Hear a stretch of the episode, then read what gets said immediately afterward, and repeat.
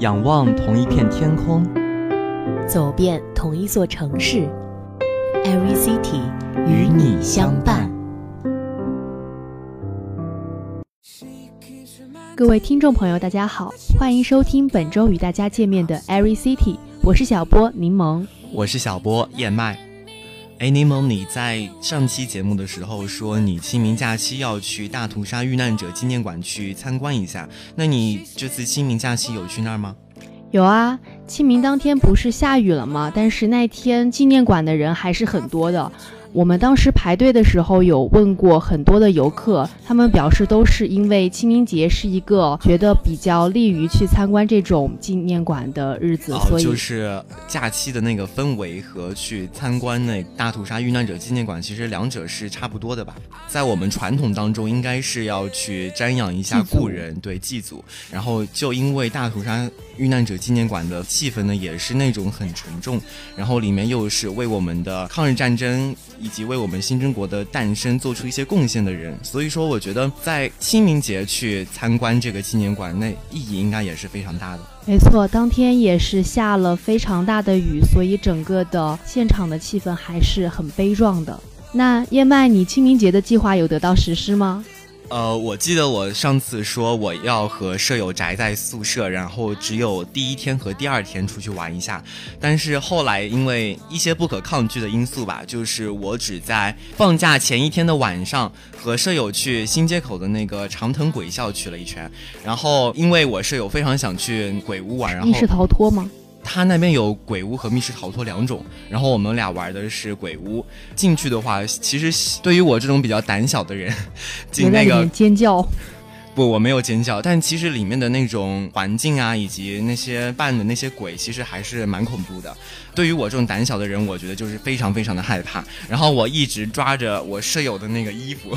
每次鬼出现的时候，我就拉他衣服一拉，然后他一直往后转过头来对我说：“不要拉了，我衣服要被你拉坏了。”呃，我觉得对于我来说的话，我可能下次不会再和他去那个鬼屋玩了。他下次也不会想带着你去了，他的衣服可能对他他说他要带着我们另外一个舍友去玩，因为另外一个舍友可能胆子就比我大一点。对。那清明三天假期过去之后呢，我们回到学校，其实发现学校也发生了一些变化。柠檬，你有没有觉得，就是最近学校里面施工又开始增加起来，或者说那些施工队好像是在给学校里面的道路铺一些沥青？对，呃，因为这几天的天气还是比较好的嘛，都是晴天。经过在施工的道路的时候，总是能感到灰尘很重。然后这几天因为铺沥青，有时候地上的沥青没有干，踩上去黏黏的，还有发热的感觉。对，那其实铺沥青应该算是整个工程的最后结尾了吧？我记得这个工程应该是上学期十月还是十一月开始的。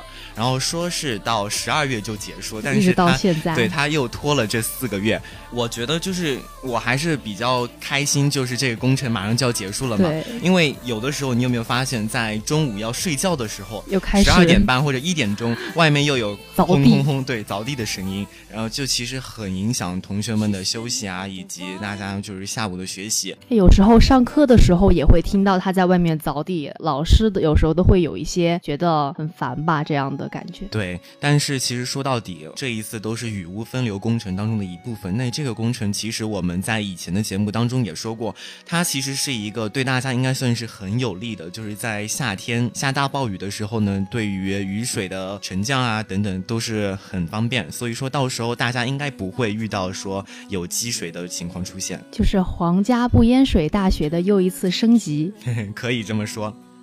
好的，那下面来关注一下未来三天的天气情况。四月十一日是周三，天气是多云转阴，最低温度是十五度，最高温度是二十六度，西南风转东风三到四级。四月十二日是周四，天气是雷阵雨，最低温度十五度，最高温度二十三度，东北风四到五级。四月十三日是周五，天气是阵雨转阴，最低温度十三度，最高温度十八度。东北风转北风四到五级。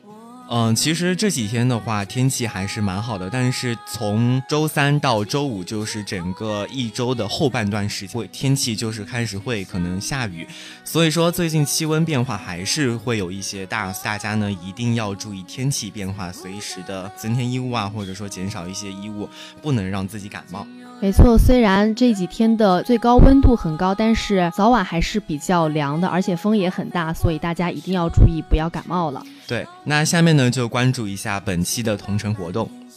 本期的第一个同城活动是二零一八第五届江苏咪豆音乐节，时间是二零一八年四月二十九日至四月三十日，地点是南京市溧水区天生桥风景区，费用是一百九十九至四百元不等。二零一八第五届咪豆音乐节将在南京市溧水区天生桥风景区内举行。许巍、周笔畅、杨乃文、马迪、岑宁儿、周云鹏等华语乐坛重量级歌手都将轮番登台，为广大乐迷带来一个疯狂的五一假期。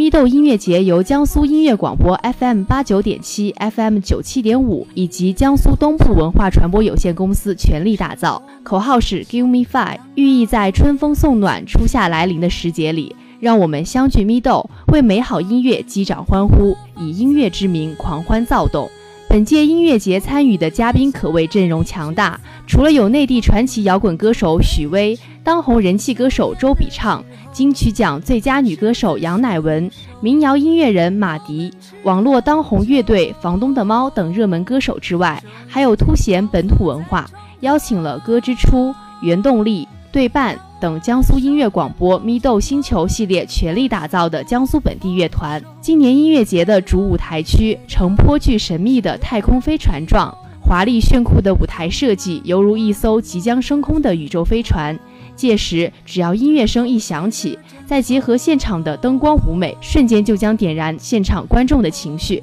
音响设备方面，则是一如既往的高品质、高水准。本次音乐节特别启用泰勒上海演唱会、江苏卫视跨年演唱会等超大型演唱项目的同一团队。选用了国际顶尖的 SD7 调音台，为两天的精彩演出保驾护航。咪豆音乐节在结合了流行、民谣、摇滚、电子等音乐流派的同时，也融合了文学、电影、动漫、创意市集、运动竞技等城市文化消费社区，为广大乐迷朋友们打造出一个名副其实的音乐狂欢节。音乐节的举办不仅满足了华东地区乃至全国乐迷的需求，也培育和打造了多支南京本土原创乐队。为各乐队提供了更多、更大、更广阔的表演舞台。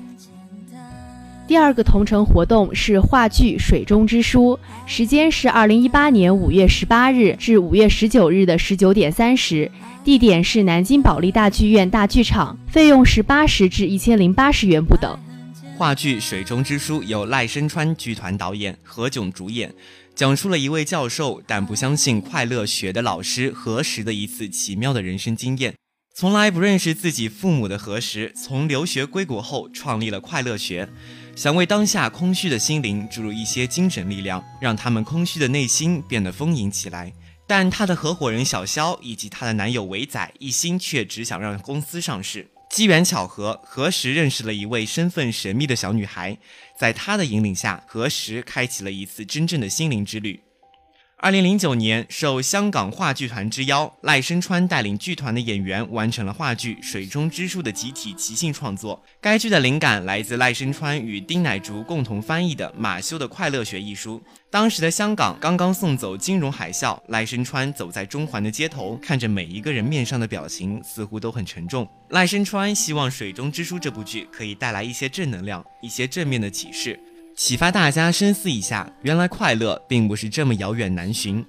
对于第一个同城活动呢，我觉得刚才柠檬在介绍的时候说到的那些歌手，我其实可能最关注以及最想去听的，应该就是周笔畅，因为我舍友最近呢就迷上了他的那首《最美的期待》，然后那首歌又非常非常的好听，然后就我舍友带着我就一直在那听那首歌，所以说我如果要去参加这次活动的话，最吸引我的应该就是周笔畅了。没错，这次的演唱会的确邀请了非常非常多的各种类型的歌手，比如说像杨乃文，我的室友最近每天都在宿舍里唱他的《推开世界的门》这首歌，所以我对这个歌手的了解也是由这首歌开始的。还有包括歌手许巍，他也要在这次的演唱会上演唱经典歌曲《蓝莲花》，还有民谣音乐人马迪，他也是有很多像南山南、傲寒这样的非常脍炙人口的歌曲。对，所以说这次参加音乐节的歌手基本上都是我们耳熟能详，或者说他们的作品我们都非常熟悉的歌手。大家如果有空呢，可以在五一假期期间呢，去丽水区的天生桥风景区去参加一下这个音乐节。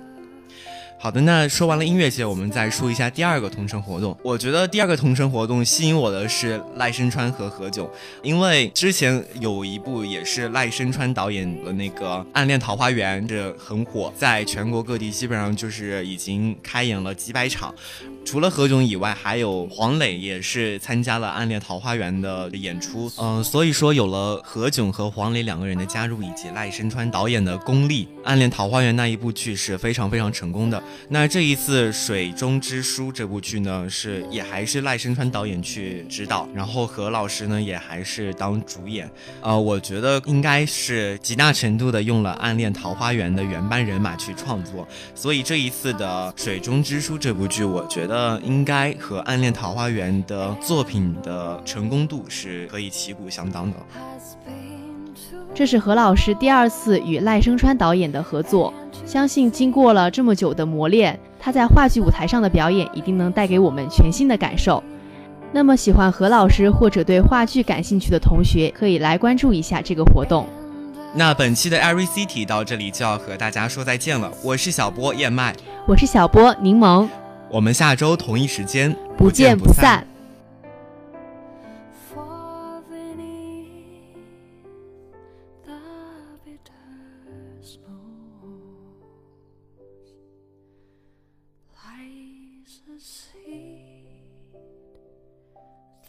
With the sun's love